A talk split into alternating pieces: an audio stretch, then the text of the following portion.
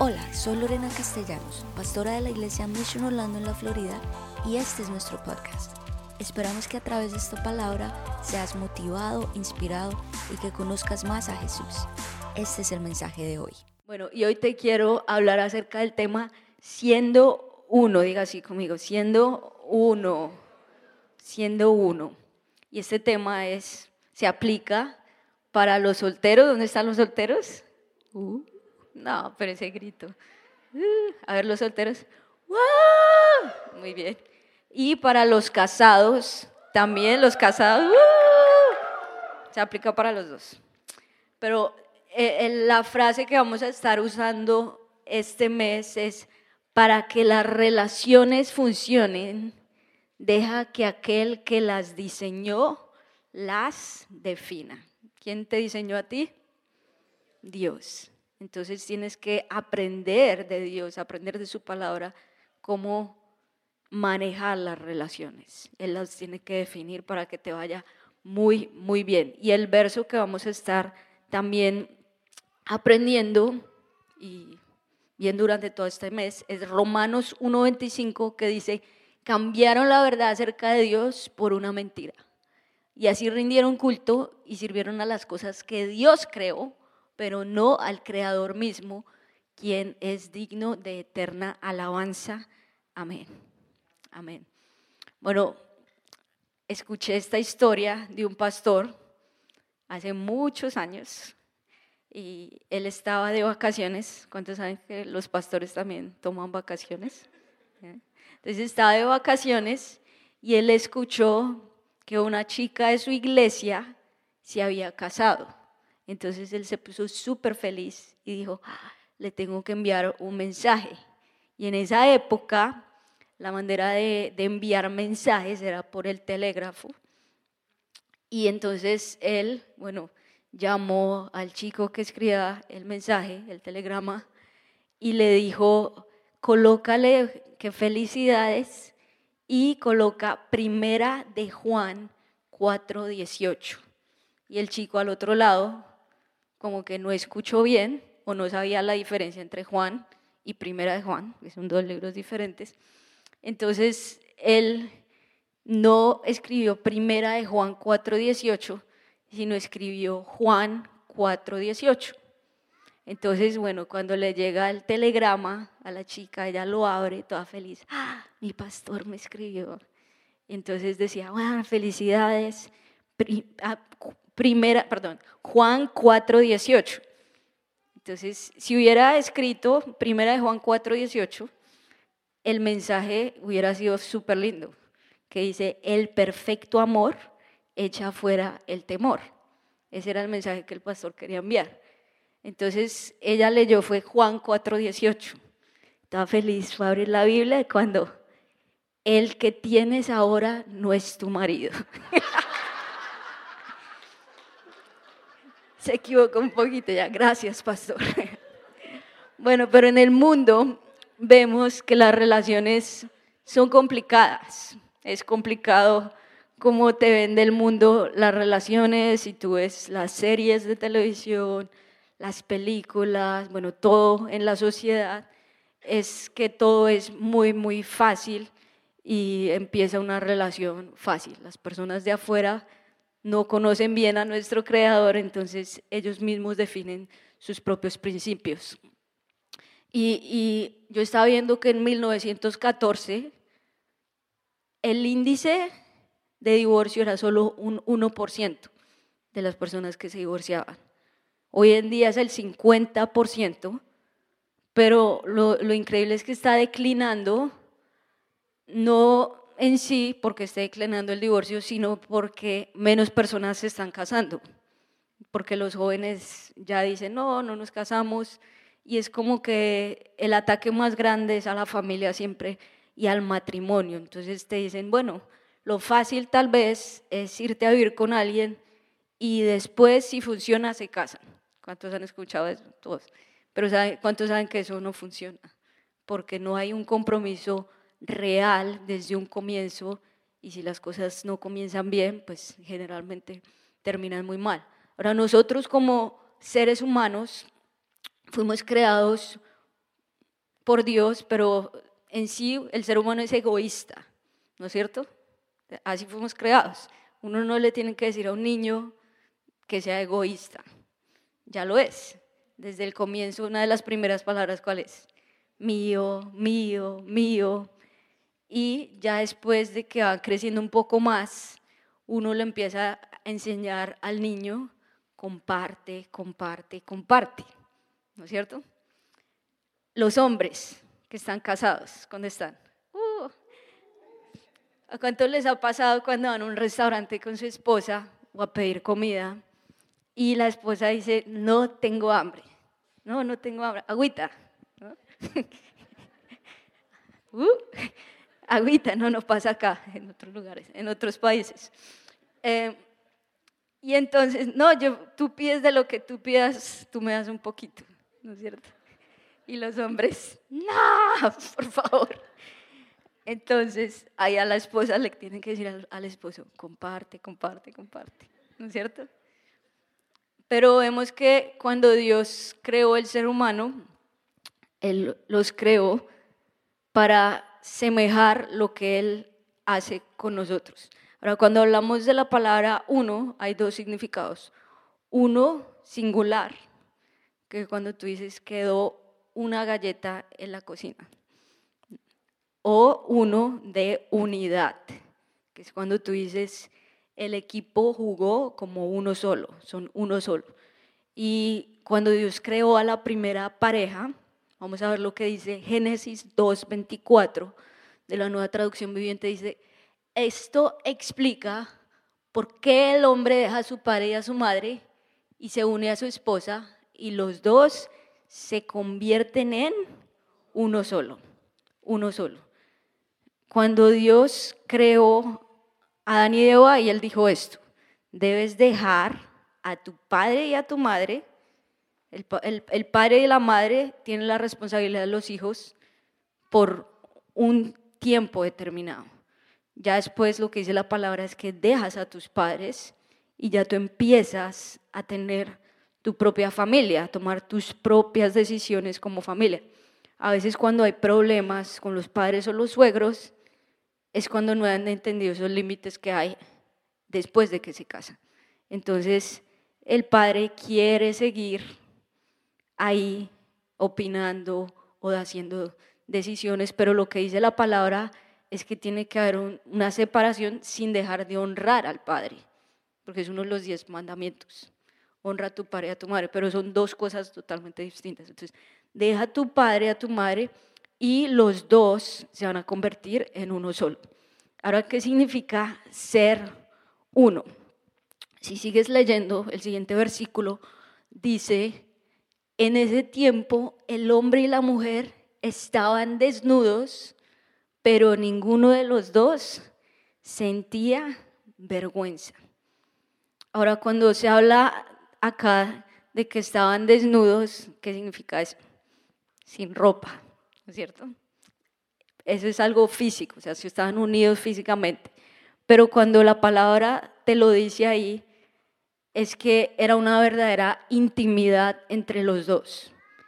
¿Y cómo se llega a una verdadera intimidad con tu pareja? Es una cercanía absoluta, donde se conocen los dos lo que piensan, lo que sienten, donde oran juntos, donde comparten los mismos sueños y eventualmente pues también van a estar unidos físicamente. Y yo escuché el testimonio del pastor Jimmy Evans, que hoy en día tiene un increíble ministerio de matrimonios de fortalecimiento del matrimonio. Si, si quieres fortalecer tu matrimonio o tal vez quieres herramientas para esa área, te recomiendo los libros de él, Jimmy Evans. Pero él, una semana antes de casarse, él cuenta que, bueno, él no era cristiano ahí, y en esa noche de soltero, él le fue infiel a, su, a la que iba a ser su esposa, una semana antes de, de casarse. Al otro día él conoce de Jesús, hace la oración de fe, pero ¿cuántos saben que la oración de fe es solo un inicio? La, vida cristiana te toma trabajo, es un proceso.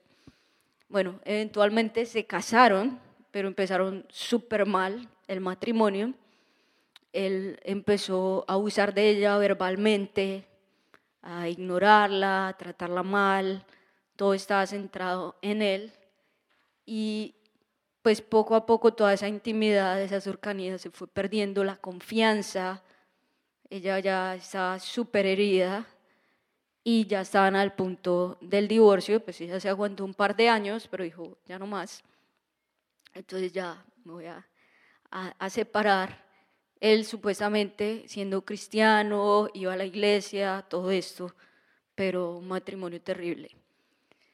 Y él después tuvo un verdadero encuentro con Jesús y, tuvo un arrepentimiento y, Dios le empezó a hablar acerca de, él mismo, se arrepintió verdaderamente, al otro día fue y le pidió perdón a la esposa. Mira, he portado súper mal, pero quiero comenzar a, a, cambiar y voy a comenzar a cambiar. ¿Cuántos saben que el pedir perdón es solo un inicio, pero necesitamos ver acciones. Entonces él empezó a tratarla muy bien, a escucharla, a estar con ella. Y no fue el día de un día para otro, fue un proceso donde la confianza fue restaurada. Y, y, cuando fue restaurada la confianza, entonces ya vino una verdadera intimidad entre los dos, como les digo, hoy en día ellos dos el Jimmy Karen, se llama Karen la esposa, hablan a matrimonios. Y esa gran debilidad que tuvieron, hoy Dios la está usando como una gran fortaleza para ayudar a muchas personas. Pero él se dio cuenta que lo más importante en el matrimonio es dejar el egoísmo a un lado. Y, y él dijo esta frase, dijo, el matrimonio es terrible para las personas egoístas. De hecho, es un lugar de muerte para el espíritu egoísta una vez el egoísmo muere, el matrimonio florece. Eso se trata, se trata de dejar a un lado el egoísmo y de servir a la otra persona sin nada. Cuando Dios creó a la primera pareja, Él les dio simplemente una regla. No coman de este fruto prohibido porque si no van a morir. Vino la serpiente, como lo vimos la semana pasada, los engañó y dijo, pero es verdad que Dios te dijo esto, es verdad, empezó a, colocar en duda la palabra de Dios. Bueno, finalmente ellos comieron y, y Génesis 3.7 nos dice lo que sucedió después. Dice, en ese momento se les abrieron los ojos y tomaron conciencia de su desnudez. Por eso, para cubrirse, entretejieron hojas de higuera. Entonces defraudaron a Dios no creyeron a su palabra, tomaron del fruto y ahí se dieron cuenta, ¡Ah! estamos desnudos, porque antes Dios creó al hombre con la inocencia, con, con, una inocencia como un niño chiquito. Así Dios nos creó. Pero una vez tomaron, se dieron cuenta que lo que era el pecado. De ahí por eso se les abrieron los ojos y, defraudaron a Dios. Y vino todo lo que vino. Ahora, cuando hablamos de, intimidad, es una intimidad con tu pareja de pensamiento, donde tú piensas y sabes lo que la otra persona está pensando, porque se hablan también, comparten sus pensamientos, tienen esos momentos para hablar de emociones que tú también conoces, cómo él o ella se sienten, y espiritualmente. Espiritualmente es que oran juntos, toman tiempo para orar juntos. Un tip que es súper fácil si eres casado em, es simplemente antes de salir al trabajo, Señor, bendícenos hoy, ayúdanos. El simple hecho de tomarse las manos, que te vaya bien, un beso y se va, ya como que cambia el ambiente. Ese puede ser un, un tip ahí gratis que te lo doy, no mentira. Eh, pero, pero sirve mucho. Nosotros lo empezamos a hacer hace poco y, y cuando saben que con tres niños pequeños y salir de la casa a veces es una bendición. Eh, pero aún con todo eso, tú tienes que ser consciente y decir, no me voy a estresar, amén. Voy a estar en paz y que te vaya bien y despedirte de tus hijos. Eh, eso te ayuda. Entonces, eh, todas e-, esas cosas donde oran juntos y todo eso, eso va a crear una verdadera unión. Entonces, la unión física es el resultado de una unión espiritual. Es lo que primero tú tienes que buscar, es esa unión espiritual. Y para los solteros, eso es lo más importante, es encontrar una persona que tenga tu misma fe y que se una contigo espiritualmente. Primera de Corintios 6:15 nos dice, no se dan cuenta de que sus cuerpos en realidad son miembros de Cristo. ¿Acaso un hombre debería tomar su cuerpo, que es parte de Cristo, y unirlo a una prostituta? Jamás. Y el siguiente versículo sigue diciendo, el versículo 16, y no se dan cuenta de que si un hombre se une a una prostituta, se hace un solo cuerpo con ella, pues las escrituras dicen los dos se convierten en uno, pero la persona que se une al Señor es un solo espíritu con Él. Y es lo mismo que, que estamos hablando desde el comienzo. En el mundo afuera te dicen, ah, no, únete a una persona, con una persona sexualmente, eso es lo más normal. Pero mira lo que te dice la Biblia. Acá la Biblia te dice, si tú te unes con alguien sexualmente, significa que todo lo que ella es o lo que él es, cuando se une contigo, se convierten en uno solo. Ahora, Dios te puede liberar, porque eso es lo que Dios da segundas oportunidades, y tal vez todas esas cosas o con todas las personas que tú has estado, Dios puede liberarte y cortar todas esas maldiciones, porque tanto lo bueno como lo malo se te unen a ti, no es, es todo. Y, por eso es que a los solteros también les decimos, guarden sus corazones, guarden sus vidas. Eh, si, si tal vez estás comenzando con Dios, dile, Señor, quiero esperar para unirme con una persona sexualmente hasta el día de mi matrimonio. Esa es la mayor bendición que da, porque tú estás dándole todo tu tesoro, todo lo que tú eres a esa persona. Y, y no puedes darlo por un plato de lentejas, no puedes darlo, te tienes que valorar mucho más y decir, la persona que va a ser mi esposo tendrá que esperar. ¿Cuántos dan un aplauso al Señor?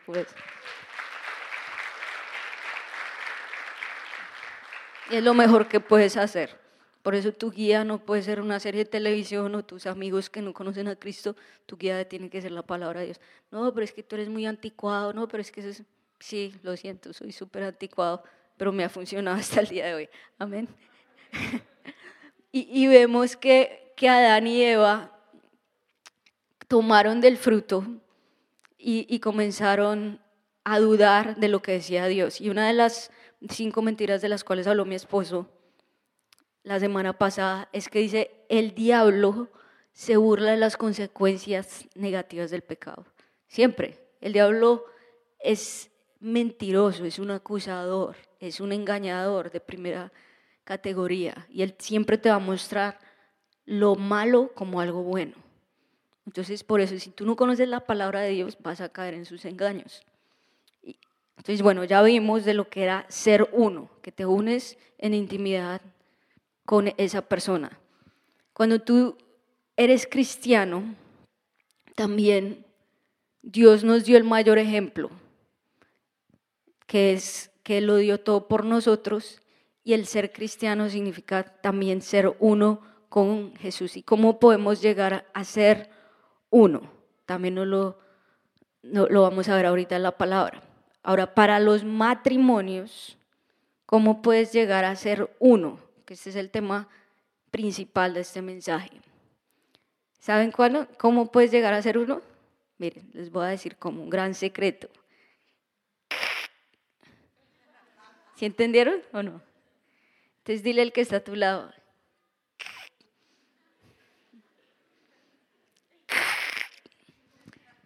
Entonces, para que puedas llegar a ser uno con tu pareja, la única manera que funciona es morir. ¿Qué es? Morir. ¿Por qué? Porque nosotros tenemos que reflejar lo que Cristo hizo con nosotros.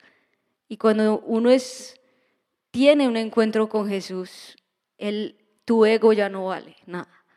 lo tienes que dejar a los pies de la cruz y decir como Pablo dijo, con Cristo estoy juntamente crucificado y ya no vivo yo, más Cristo vive en mí. Esa es la única manera como tú puedes ser un verdadero cristiano. Morir a, tu, a tus sueños, morir a lo que yo quiero, a lo que yo siento, a mi naturaleza pecaminosa, dejarlo ahí y decir, yo no vivo, sino vive Cristo en mí. Y, y 1 Corintios 6, 17 dice, pero la persona que se une al Señor es un solo espíritu con Él. De eso se trata el cristianismo, es ser uno con Jesús. Entonces, dile que está a tu lado, muere. espiritualmente, ¿no? Muere espiritualmente eh, a, lo que tú quieres. Y saben algo, eh, las personas muertas no se ofenden.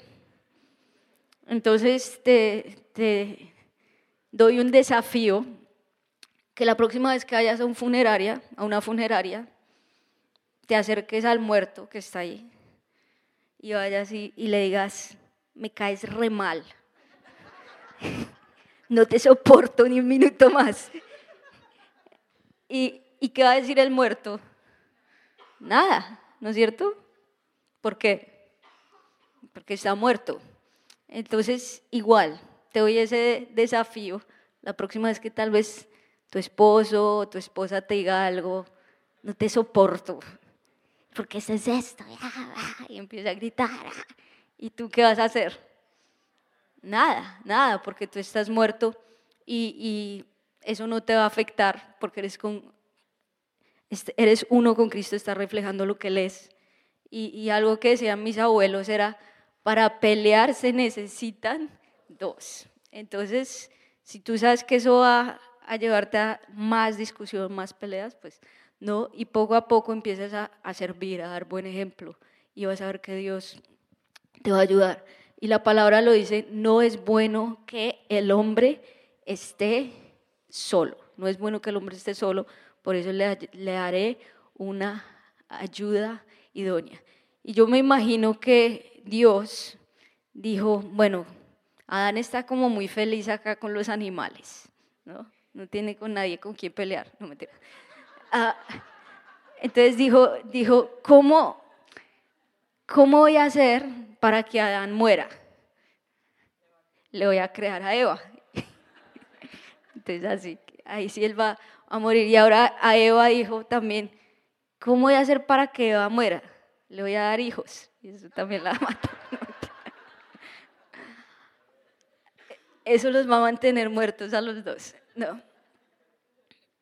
Pero yo me imagino que sí, cuando Dios creó a Adán y a Eva, Él los, los creó con ese propósito de que también tuvieran hijos. Y algo que yo le escuchaba a una persona que, que me gusta mucho, que es judío, y él dice, el propósito más grande del ser humano no es ser ni siquiera tener una carrera, ser muy exitoso, nada de eso, él dijo, el propósito más grande del ser humano para del ser humano debe ser que se case, porque cuántos han visto que ese es el ataque más grande hoy en día. Por eso toda esta confusión de género y que si quieres ser un hombre, que quieres si quieres una mujer. El otro día vi un señor como de 50 años con cuatro hijos, no, que quiero ser una niña de 6 años. Entonces, que tráteme como una niña de 6 años y con colitas y no sé qué. Bueno, y la gente, ay, amén, súper, te voy a tratar así, aplaudiendo todo esto. Entonces hay toda esta distorsión porque el plan del enemigo siempre ha sido la destrucción de la familia. Entonces, él decía, lo más importante para el ser humano, para los jóvenes también que me están escuchando, es, tú tienes que tener la meta de casarte, es muy importante, y de tener hijos, porque esa fue la primera institución que Dios creó. La primera institución diseñada por Dios fue la familia. Y es lo que tú ves, todo, todo, todo lo que el enemigo está haciendo es para la destrucción de la familia, que no se casen, que no tengan hijos, que, que cásate cada vez más, mayor, ¿no? Y, y, siempre va a ser la destrucción de la familia.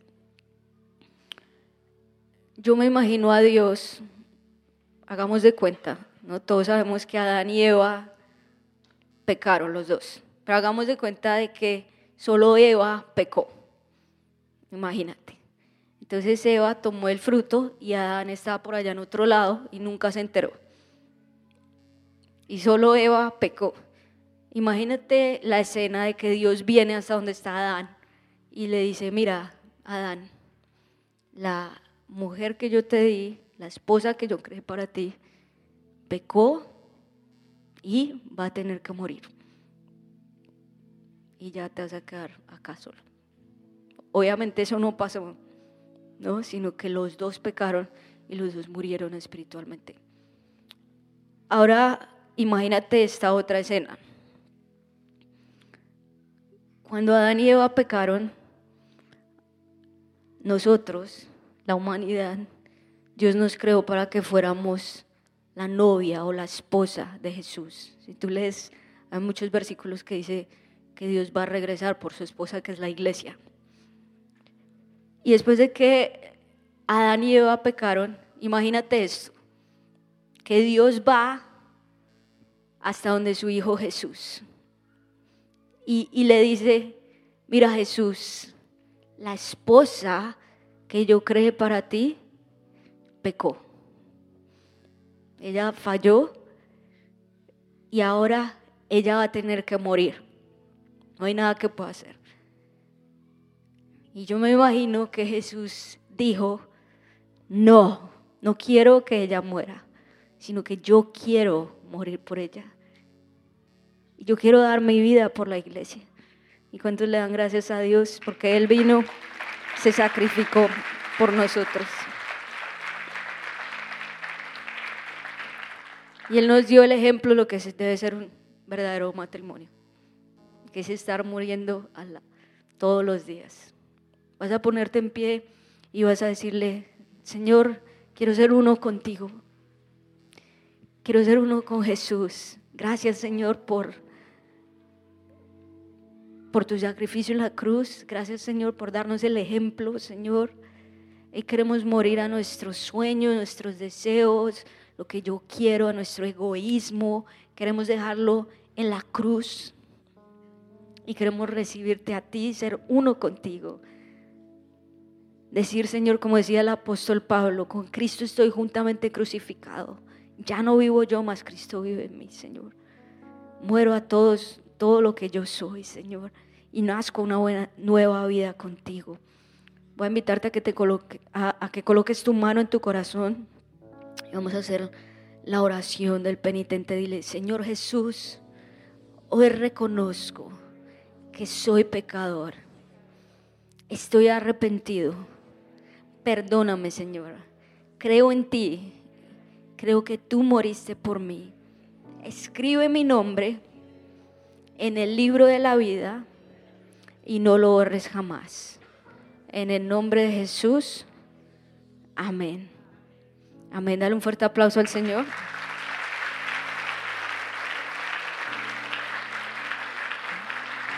Con esta sencilla oración ya empezaste una nueva vida con Jesús. Anota esta fecha, es un nuevo comienzo para ti.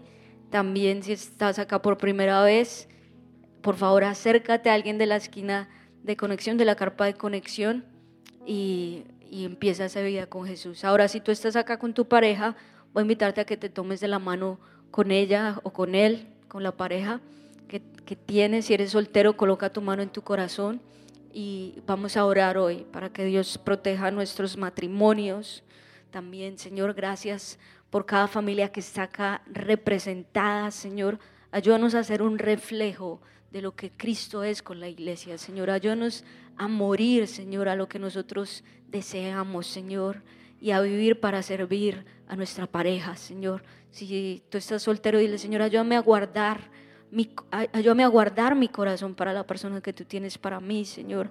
A mantenerme firme, Señor, a, conocerte a ti, Señor, primero como, como mi, mi esposo, como ese, que, esa persona que está ahí para amarme, para dármelo todo, Señor. Y tú, Señor, se trayendo la persona en el tiempo correcto para mí, Señor. Gracias, Señor. Llévanos a, amarte más y más a ti, Señor, que tú seas el centro de nuestro hogar, Señor. Que tú seas el centro de todo lo que somos nosotros. Gracias, Señor. Adora a Jesús ahí donde estás. Gracias por escucharnos. Esperamos que este mensaje haya sido de gran bendición para ti. Te invito a que te suscribas y lo compartas con tus amigos. Para más contenido en nuestra iglesia visita missionorlando.com. Que Dios te bendiga.